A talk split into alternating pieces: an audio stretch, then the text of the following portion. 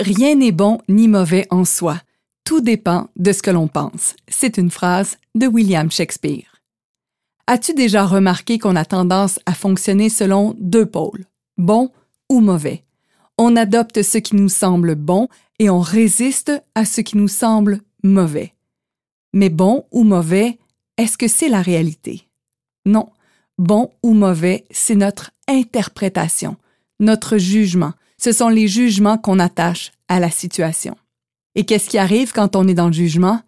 On se sépare, on se divise, on résiste à ce qui est, on est dans la conclusion de ce qui devrait être, on se limite. On met en place des mécanismes pour juger de qui a raison, qui a tort, à propos des points de vue de quelqu'un, des points de vue qu'on a à propos des autres. Quand on solidifie le jugement, on est dans la contraction. On érige des murs qui nous empêchent de recevoir tout de la vie. C'est comme si on pensait que tout devait être parfait, tout devait être aligné d'une certaine façon. J'ai divorcé du père de mon premier enfant, j'ai donné ma démission, je me suis fait congédier, j'ai vécu des rétrogradations. Est-ce que c'est parce que je n'ai pas pris les bonnes décisions? Est-ce que c'est parce que je n'ai pas écouté ma conscience?